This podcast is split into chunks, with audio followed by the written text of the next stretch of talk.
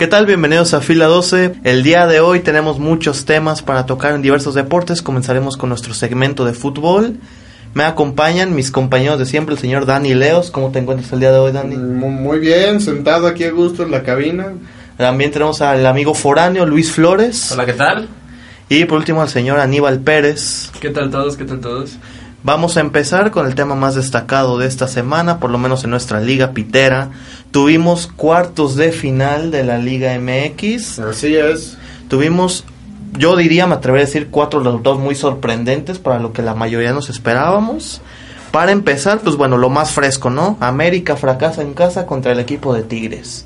Y otra cosa sorprendente es que el Piojo no se peleó, ¿eh? Exacto. A pesar de todos los resultados y, y las decisiones del bar, el Piojo estaba muy, muy sentadito, muy bien portadito. Pero Fernando Guerrero, ¿qué onda? ¿Se quería quedar ahí hasta que barrían el estadio o qué? La última jugada se tardó como 10 minutos en revisarla.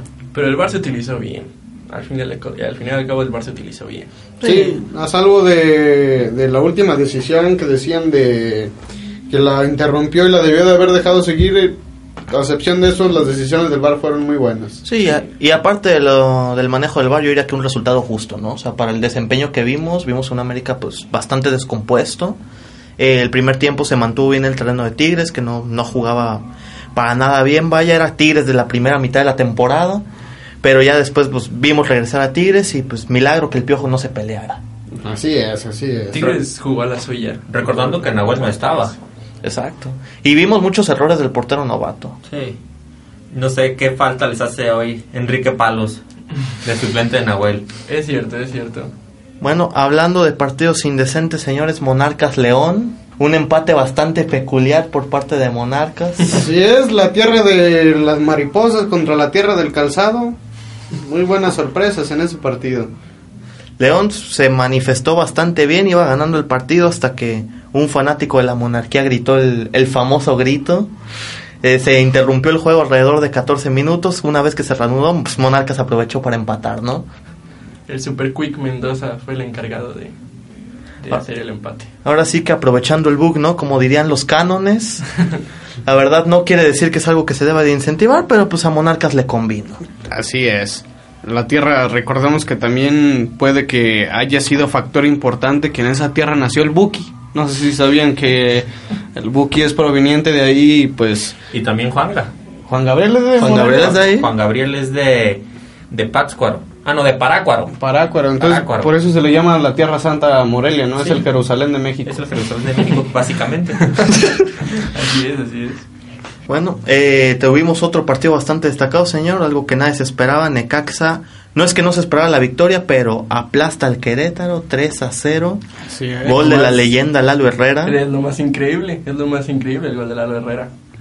Acababa de entrar, ¿no? Llevaba como 10 minutos y metió... No, menos de 10 Llevaba- minutos, ¿no? Llevaba, según mi parecer, 8 minutos en el campo, o 7, y marcó más goles que Oribe Peralta en esta temporada regular. Ay, sí, es cierto. Es cierto, es cierto. Con una entrada en el estadio muy floja, ¿no? Para hacer liguilla. Sí. Es que recordemos que la gente de Aguascalientes es un rancho, es un rancho moderno, todos los que viven de allá. Así es. Sí, así de es. hecho, me sorprende que la tribuna no haya tenido adaptación para caballos, o sea... No, de hecho, tienen un estacionamiento fuera de los estadios para caballos y unos para coches. No sé si sabías tú. Pero a los coches se les dice carruajes en esa zona. Exactamente. Algo para destacar de ese partido fue la lesión de Pereira. Oh, cierto, tuvo que salir de cambio, La, lesión de Pereira Le fue, el- afectar. fue el incentivo para los dos goles de los dos últimos goles de Necaxa. Por cierto, hubo presencia de muchos exjugadores de Chivas de los cuales no sabía que seguían vivos. Sí, Es cierto, es cierto. principalmente el- la Pina Arellano. La Pina Arellano, golazo que lo marcó el Barcelona en aquel amistoso, ¿recuerdas? Sí. Y, la, y esa asistencia a Marco Fabián en su gol de chilena. Exactamente. Bueno, concluyendo con la actividad de liguilla, señores, otro rompequinielas. Monterrey ganó, goleó y gustó. 5-2 al equipo de Santos Laguna, una total paliza al superlíder. Si yo fuera Liverpool estaría asustado. Al ver este, al ver este resultado estaría asustado. Y más por la lesión de Fabiño. Y es que volvemos a lo que comentábamos en grabaciones anteriores. ¿Cómo no va a ganar un equipo que tiene al Joker de su lado? Solo necesita un mal día. Exactamente. Es cierto, es cierto. Bueno, fue un marcador cerrado, muy cerrado, 5-2, ¿verdad?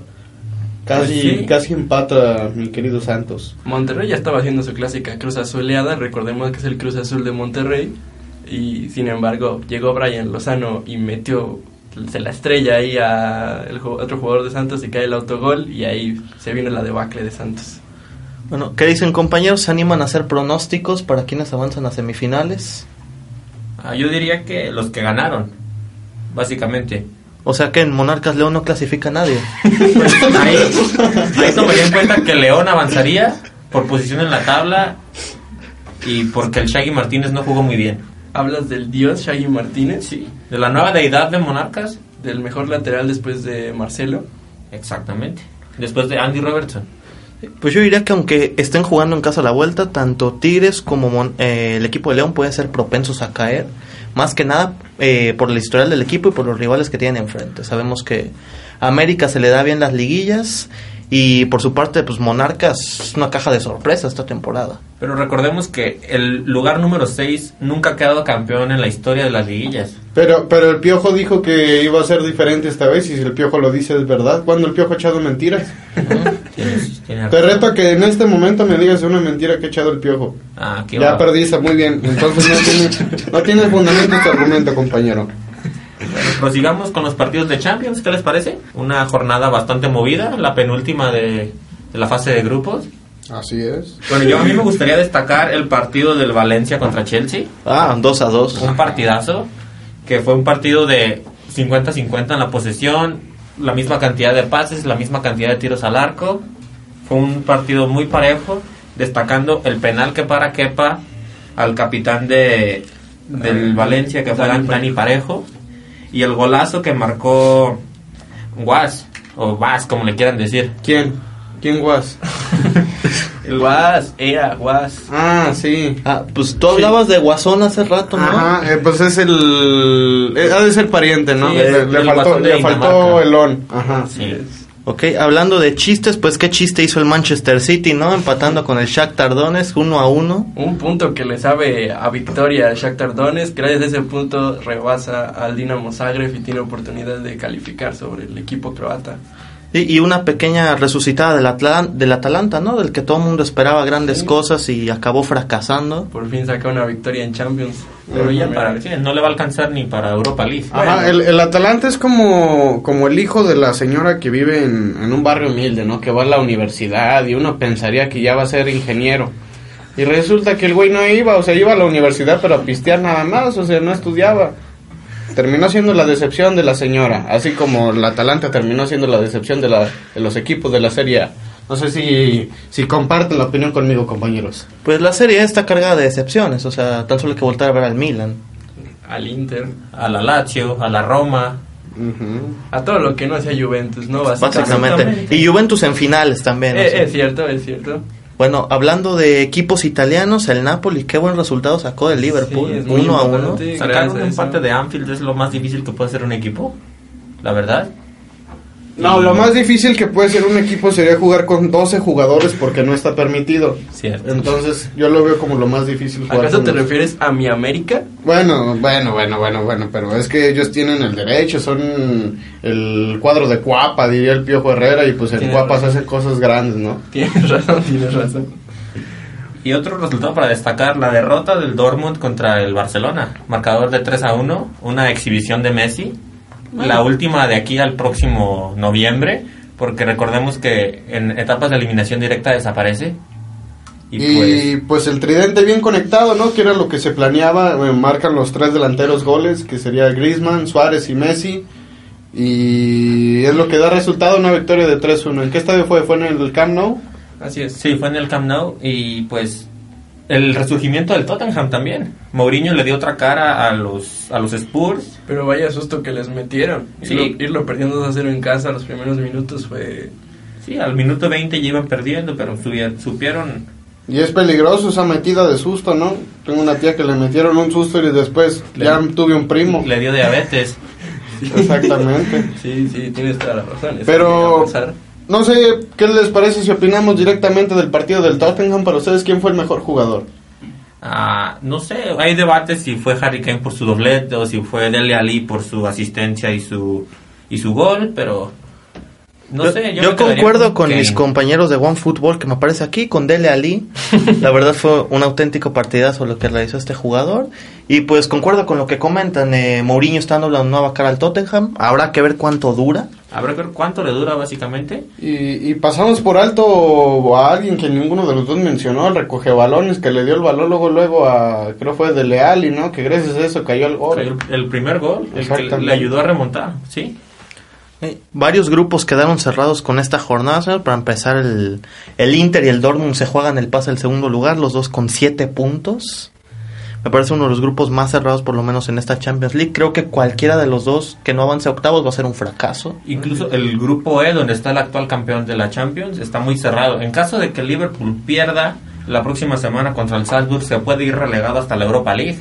De hecho, porque recordemos que lo que es el Salzburg tiene una mejor diferencia de goles que el Sí. Liverpool. Y recordemos que ahí está Haaland, el, el único jugador que ha marcado en las cinco primeras jornadas de Champions que disputa. Y que en el Mundial Sub-20, me parece, pasado le metió nueve goles, me parece, a Honduras. Eh, Así es, El- compañero. la mayor cantidad de goles que ha metido un jugador en un torneo FIFA. Y, y el, o- para terminar, otro grupo, grupo muy cerrado es el grupo H, ¿no? Sí, con Valencia y Chelsea ahí Valencia, disputándose el segundo. Y Ajax, incluso si el Ajax pierde la próxima jornada, también se puede ver relegado a la, a la Europa League. Recordemos que es un equipo que desarmaron, pero ahí está eh, Eric Ten Hag haciendo su trabajo, ¿no?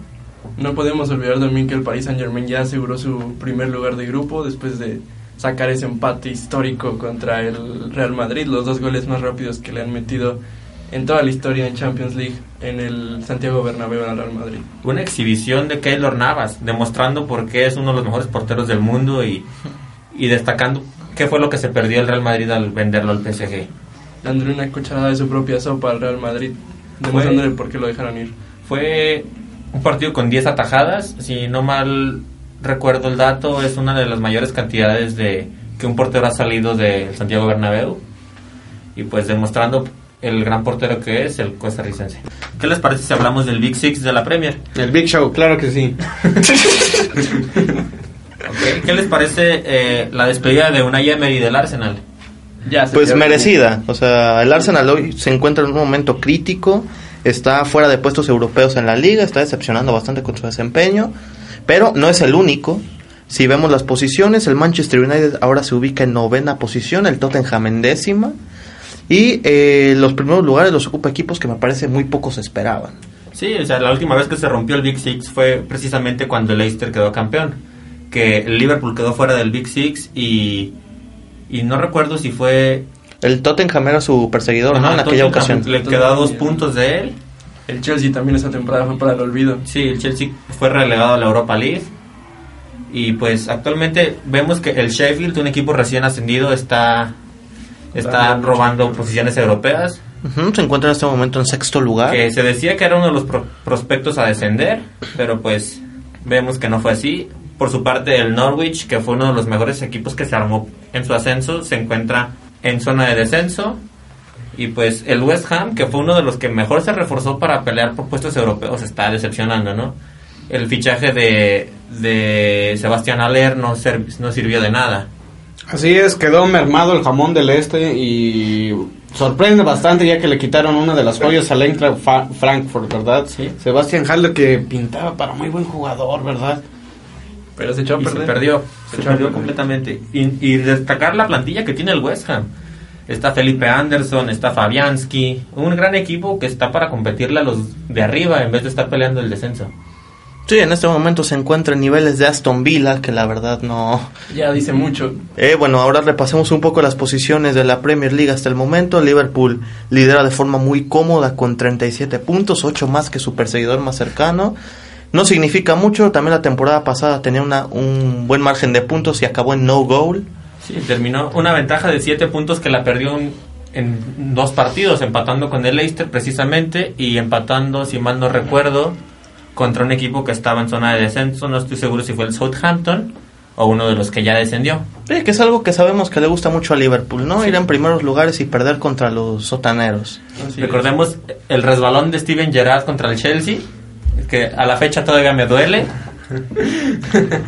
Bueno, tenemos una gran revelación en segundo lugar, Leicester City con 29 puntos, volviendo a los primeros lugares. ¿Creen que le alcance para clasificar a Champions esta temporada? Así como se ven los equipos de abajo, le alcanza perfectamente. O sea, Mínimo para una Europa League creo que estará seguramente. Creo que- si se cae. Ese sería el problema. Creo que la gran disputa va a ser con los equipos de abajo, a ver si se pueden mantener en ese nivel, tanto el caso del Wolverhampton de Raúl Jiménez como el Sheffield United. En este momento están en puestos de Europa League, pero pues como con todos los equipos de bajo cartel, pues hay que ver si se logra mantener. Recordemos que el entrenador del Wolverhampton, Nuno Espíritu Santo, quiere ser contratado por el Arsenal, Amén. supliendo a Unai Emery, que quedó Freddy Lundberg como su técnico interino. Recordemos que Lundberg fue parte de los Invencibles, el equipo del 2004. Sí, y sí. actualmente pues se encuentra en una gran labor después de la vapuleada que le dio el día de ayer el Eintracht al Arsenal. Eh, sin embargo, me parece que será un error dejar el proyecto de los Wolves ahorita. eh, creo que es un proyecto muy bien establecido y que pues, la verdad puede llegar muy lejos con Raúl Jiménez. Pues es la selección de Portugal, básicamente. Medio equipo es portugués y pues con un entrenador portugués, ¿quién mejor que en un Espíritu Santo para dirigirlos? Y bueno, en las decepciones de la temporada tenemos Arsenal, United y Tottenham, los tres seguiditos de octavo a décimo lugar. Pues Tottenham parece que va a resucitar un poco, pero de United y Arsenal, ¿qué podemos decir? Lo, lo mejor que podemos esperar de esos equipos es que, bueno, a, a Emery ya lo corrieron y que corran a Solskjaer, ¿no? Básicamente. Sí, ya. Es cuestión de tiempo eso. A ver, tema, compañeros, su sustituto perfecto. Se habla de Pochettino, se habla de, de incluso el técnico de River, el muñeco Gallardo. El Piojo Herrera, yo digo sin duda. Sí, lo van a echar de la América, pues va a tener espa- agenda. Memo Vázquez, recordemos que Memo Vázquez termina contrato con el Necaxa. También, nada más les pido compañeros que se imaginen esta imagen. Estamos en el estadio de del Tottenham.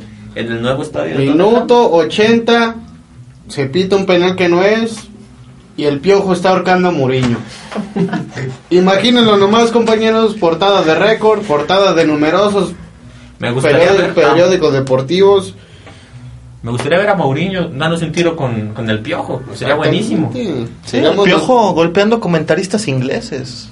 O gobean- golpeando al árbitro Kevin Friend, uno de los árbitros más bruscos y, digamos, iracundos de la Premier. Dios mío, imagina la hija del Piojo Herrera golpeando al primer ministro, o sea... A la reina Isabel. Porque si se va el piojo, se va su familia. Sí. Eso- eso- Eso, eso es de ley. así es. Ok, vamos a un pequeño corte, amigos. Muchas gracias por sintonizarnos. Eh, procederemos aquí continuando con nuestro programa. Volvemos en un segundo.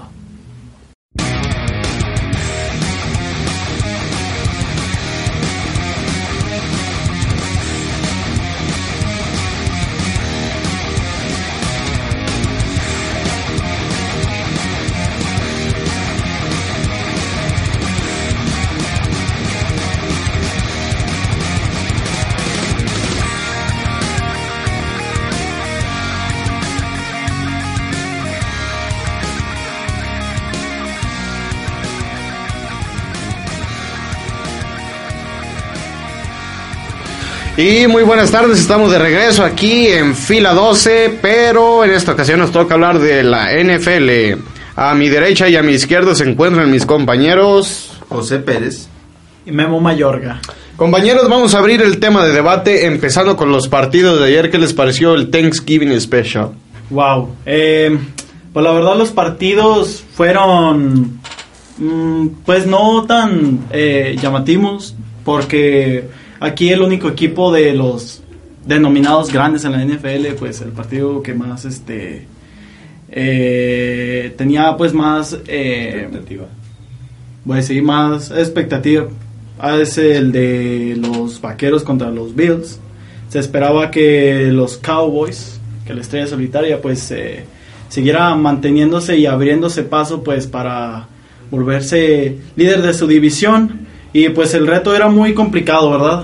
Porque pues los Bills vienen de una, de una Ah, buena racha de victorias. Antes de la victoria llevaban racha de 8-3, si no me equivoco. Vimos a, a unos Bills muy conectados, ¿verdad? Que sorprendieron bastante en, en el estadio de Arlington. No sé cómo lo viste tú, compañero José, ¿qué opinas del partido? Lo que a mí me llama más la atención esta temporada, mis queridos compañeros, es cómo han sabido utilizar los Bills a Josh Allen a diferencia de la temporada pasada, que lo han sabido usar por tierra y han sabido usar a la vez su brazo. Y a la vez tienen una defensa muy sólida. Muy sólida.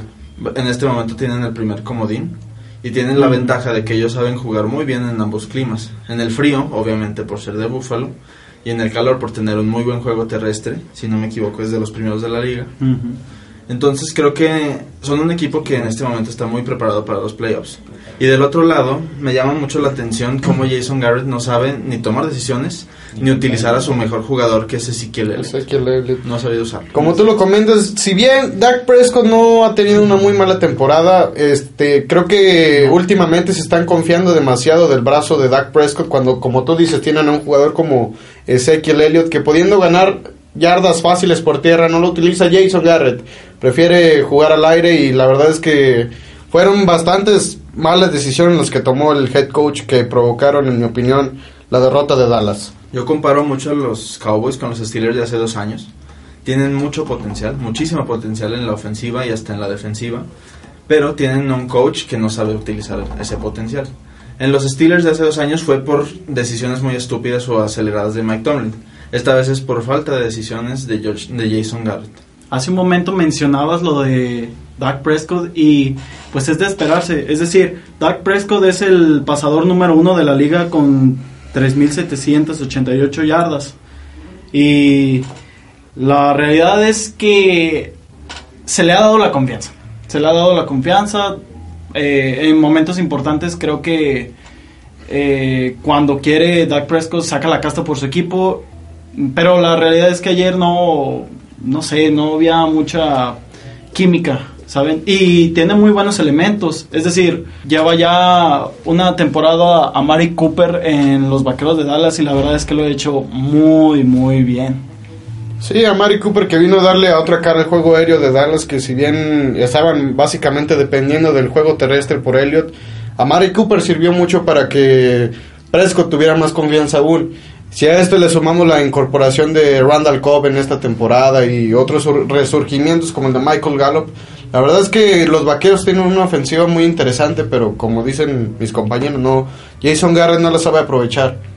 La verdad es que no juegan muy juegan no sé cómo decirlo este Muy timorato. muy, muy timorato Otro juego que también tuvimos ayer fue el de Chicago, que prácticamente se estaba jugando la vida y las casi nulas posibilidades que tenía de jugar playoffs como comodín, porque tiene arriba de ellos a Minnesota y a Green Bay.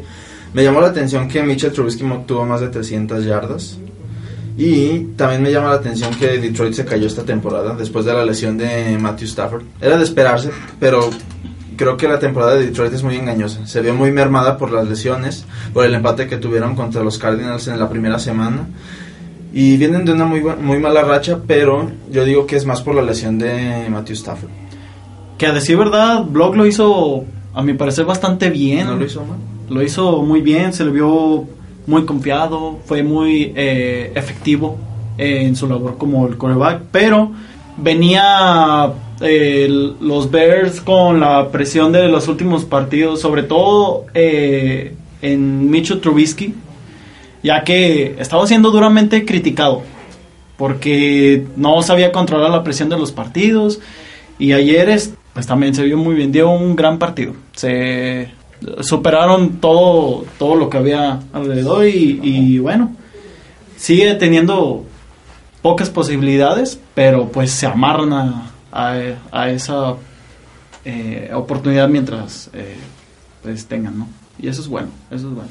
Es que con esa defensa que tienen los Bears, no solo con Khalil Mack y lo que ya conocemos, sí. Roquan Smith y, y- y Floyd, sino también con el perímetro que tienen, e- es para muchísimo más lo que, lo que han hecho los Bears.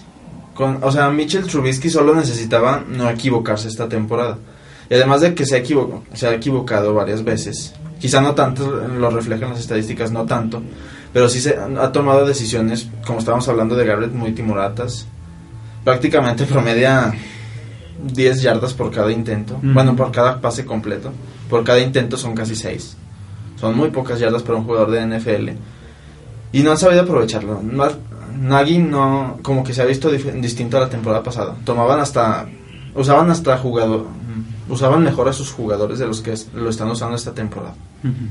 Y bueno, otro partido, el último partido de anoche que se dio en el Thanksgiving fue el partido de los Santos de Nueva Orleans y los Falcons de Atlanta. Que Mm, era de esperar. La verdad es que los Santos tienen un gran, gran equipo. Son los segundos mejor, mejores en la, en la conferencia nacional, atrás de los San Francisco 49ers. Pero se ven muy sólidos, muy sólidos, tanto en la ofensiva como en la defensiva. También eh, creo que es importante mencionar que la próxima semana ese duelo se va a dar entre los 49ers y los Santos y es un partido muy llamativo. Pero hablando sobre este en específico, pues le sirvió bastante a los Santos para tomar confianza. Le faltan, faltan cuatro semanas para que inicien los playoffs. Y qué mejor manera de llegar a la estancia, a la fase final de, de la NFL que eh, asegurando el campeonato de, de su división. Y además que los Falcons vienen con una baja muy importante, ¿verdad? De Indiana Jones, que no pudo jugar con ellos en este en este partido. ¿Tú qué opinas, mi querido José? Es que sus películas son muy buenas, son muy Sí. entretenidas de hecho. Exactamente, un- unas películas bastante buenas de género de aventuras, ¿verdad? Sí, es una lástima que no lo pudimos ver ayer. Y sabes qué es lo peor? Que lo tenía en mi fantasy. Y, y un jugador que me llama mucho a mí la atención de los Saints es Tyson Hill. Lo puedes usar de de ala cerrada, regresando a patadas, en equipos especiales, lo puedes usar corriendo. Ayer se convirtió en el primer mariscal, es incluso mariscal de campo, en suplente de los Saints. Se convirtió en el primer mariscal de campo en bloquear una patada, correr para un touchdown y, y recibir otro en, en toda la historia de la NFL. ¿Qué, ven- qué ventaja te da tener un jugador así de versátil en tu... Un en tu todoterreno, ¿verdad? Así Él es. sí es un todoterreno. Muy bien. Bueno, hablando sobre estos tres partidos, ok. ¿Piensan que los vaqueros todavía pueden pasar a postemporada? Yo pienso que si bien pueden pasar no es por mérito propio, sino porque su división está muy muy cómo cómo podérselo llamar sin ofender al rival Mm, muy cacique. Muy cacique, la verdad es que no tiene mucho que ofrecer tanto ni los Eagles, tampoco los Gigantes, mucho menos los Pilas Rojas. No sé qué piensen ustedes. No, estoy de acuerdo. Estoy totalmente de acuerdo. Muy vulgarmente es una división muy pinche. Muy pinche, exactamente, ayudantes del chef. Si bien pasan los vaqueros, sabemos que no va a ser gracias a su buen desempeño, sino a que no hay mucha competencia dentro de su división. Y en esa división ya se acabaron las posibilidades para todos los demás. Si no es ganando la división, no va a pasar nadie más. Es más, yo creo que en la nacional ya están definidos los seis. Solo no sabemos en qué puesto van a pasar. Teniendo equipos con 8-3 en los comodines está muy difícil que, que alguien más pueda meterse por, por la vía del comodín. Ok. ¿Los Bears pasan? No, no creo. Tampoco. Así es, los osos, recordemos que han tenido varias bajas. El oso Yogi se bajó a media, a media temporada, incorporaron a Winnie Pooh, pero son bajas importantes a final de cuentas. El oso de Springer. El oso de Spring Air y el osito Bimbo, que es de los primeros osos mexicanos jugando en la liga, ¿verdad? Ese es un ícono, ese es un ícono. ¿Sabes qué es lo que más tristeza me da? Que están en peligro de, extin- de extinción. Exactamente, así que ya lo saben, compañeros, no contribuyan al, al calentamiento global para que sigamos teniendo un osito Bimbo en esta bella liga que es la NFL. Y además, hablando de mascotas, no sé si sabían que esto, aunque parezca broma, es cierto que en Detroit gastaron gran parte del presupuesto del estado en una estatua de Robocop. Eso no lo sabía. Parece broma, pero es verdad. Esto no es broma. Los invito a que lo busquen. Parece, parece chiste, pero es anécdota. Exactamente. Y compañeros, a estas instancias, ¿ya ven a un claro MVP? Uf, vaya, ¿qué te voy a decir? Lamar Jackson está arrasando con la liga. Se ha mostrado realmente seguro, muy capaz, con muchísima experiencia. Ha hecho, eh, vaya, acciones que, que lo muestran como un coreback de ya varios, varias temporadas, ¿no? Eh, la verdad, sorprende, sorprende mucho la, la seguridad que tiene este chico y esto le sirve bastante pues a los cuervos de Baltimore porque recordemos que John Harbaugh eh, venía de dos temporadas pues bastante flojitas y ya estaba con Joe Flaco en los controles eh, pues estaba en peligro de perder su puesto y ahora las cosas eh, pintan bastante bien. Eh, Lamar Jackson es un fuerte candidato del MVP Mejoró mucho su juego por aire esta, esta pretemporada. Además lo han sabido, han, sabido usarlo, siendo que John Harbaugh se tuvo que adaptar a él más que Lamar Jackson al sistema de John Harbaugh. Pero veo muy pareja la pelea entre Russell Wilson y Lamar Jackson. Oh, sí, Russell Wilson. En, anotación, en pases de anotación están muy parejos. Es más, por aire creo que Russell Wilson está un poquito arriba de él. Pero siento que lo que le da, le, le da ese plus a Lamar Jackson en la carrera por el MVP es su juego por tierra. Y lo que ha hecho por tierra. Lo dominante que se ha visto su equipo por tierra. 2.300 yardas por tierra. Y es lo, lo que mencionábamos hace unos momentos, Lamar Jackson es otro de esos jugadores muy versátiles, ¿verdad? Que tanto puedes contar con él por tierra como por aire. Es un dolor de cabeza para todas las defensivas a las que se enfrentan, no sé qué piensen ustedes. Sí, sí, estoy muy de acuerdo. Estoy muy de acuerdo. Pero pues hay todavía eh, más jugadores que se están colocando en esta lista.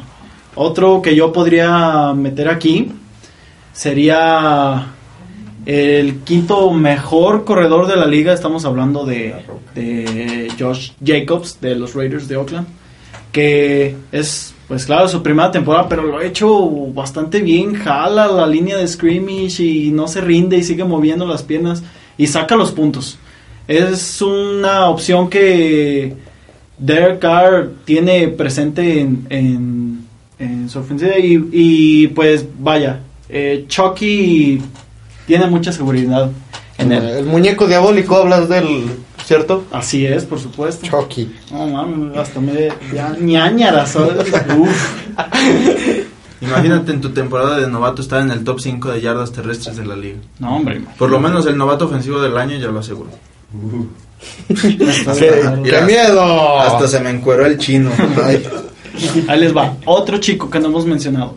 Pat Mahomes. Pat Mahomes. Pat Mahomes. ¿Crees que a pesar de su lesión sigan en esa carrera? Yo creo que sí. A pesar de que no se le vio tan fino eh, este último partido en, en México, creo que puede seguir haciendo buenas cosas siempre y cuando sus armas ofensivas le sigan ayudando. Kelsey es un atrapador nato. Le ayuda bastante a la ofensiva de, Kansas. Siempre es este, la opción eh, segura en, en, jugadas de tercera oportunidad y, y, pues para las defensas es un elemento difícil de, de tumbar, de hacer que retroceda. Sí. Ahí les veo un nombre que a mí se me vino a la mente ayer platicando con un amigo, Kirk Cousins. Nadie habla de que casi no se equivoca. Tiene solo tres intercepciones por 21 pases de anotación. 70% de pases completos y 2.700 yardas. Que en este momento el líder de la liga es Dak Prescott con muchísimas más. Uh -huh. Pero no lo dejamos fuera por... Siento que ha sido... En los, después de empezar con muy flojos cinco juegos, ha sido alguien muy confiable que ha mejorado muchísimo su juego, que ha hecho jugadores como Stephon Diggs y Adam Thielen mejores y que se ha visto ayudado mucho por Dalvin Cook, que ha corrido lo que ha querido. Uh -huh. Y bueno, de los juegos del fin de semana, ¿cuál les parece el mejor? Los Cuervos contra los 49ers. Este partido tiene mucho morbo. Ha pasado eh, ya casi 6, 5 años de esa vez que se toparon en el, en el Super Bowl. Eh, que por cierto ese partido también causó muchísimo morbo porque pues estaba la disputa entre los hermanos Harbaugh y Colin Kaepernick venía de un buen eh, momento. Y pues bueno yo Flaco era un, un, jugador con muchísima experiencia pero bueno este partido este partido no se queda atrás. Yo creo que desde mi punto de vista es un Super Bowl adelantado. No sé ustedes qué piensan son los dos mejores equipos hasta el momento creo yo en la americana y en la nacional así es y todos hablan de la, del ataque por tierra de los Ravens con 2.300 yardas. Lo que nadie habla es del duelo que van a tener el ataque por tierra de los 49ers con la defensa por tierra de los Ravens. Así es. Y bueno, hablando de, la, de las armas ofensivas que tienen los 49ers, vaya. El arsenal de corredores es bastante, bastante bueno. O sea, estamos hablando de Matt Breida, estamos hablando de Monster, estamos hablando también de... Um, eh, ¿Cómo se llama este chico que, que se lesionó recientemente también? Mickey Jones. También él es muy importante.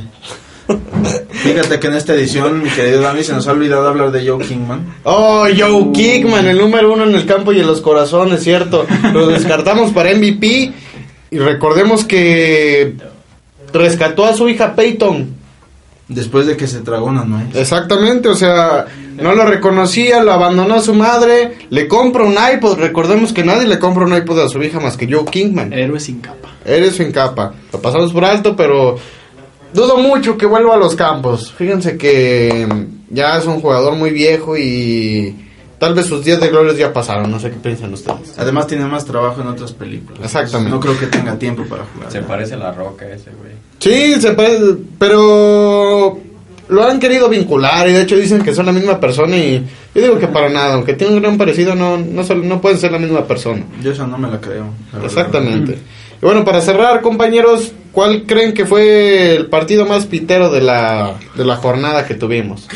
De la jornada que acaba de pasar o de esta jornada. Bueno, ¿qué les parece si decimos de la jornada pasada y de la que viene? De la jornada pasada me, pareció, me pareció muy pitero el Cincinnati contra Pittsburgh. Ok. Lo vi por momentos. Entonces cumplió con las expectativas, ¿verdad? Que se esperaba que iba a ser un partido bastante pitero.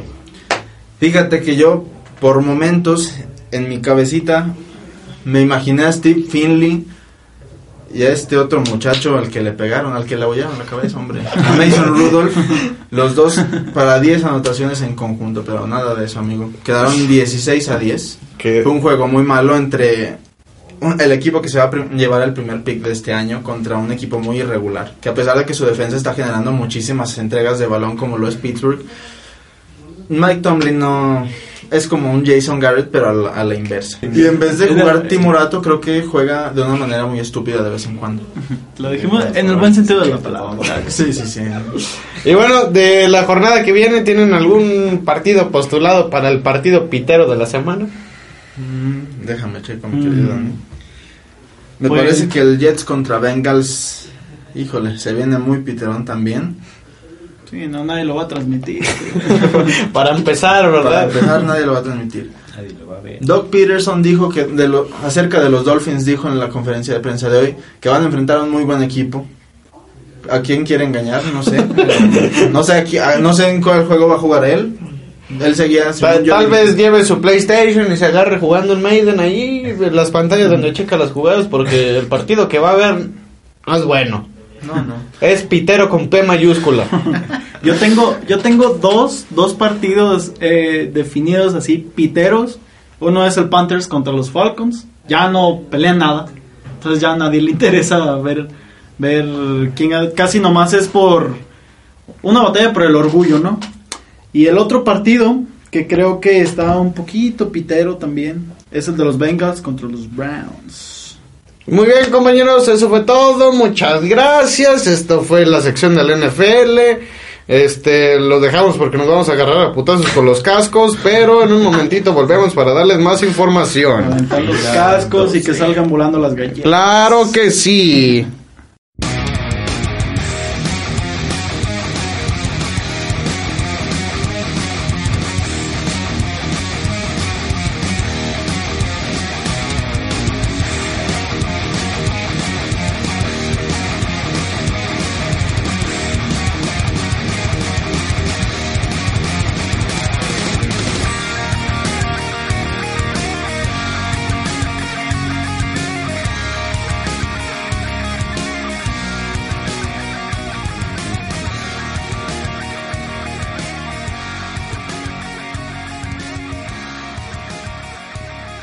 Este, bueno, nada más agradecer que nos hayan escuchado, que, le- que les haya parecido el programa. Este, eh, esperemos ser más frecuentes y meter más contenido, más deportes. En esta ocasión solo fueron dos, pero esperemos y, y les haya gustado el programa.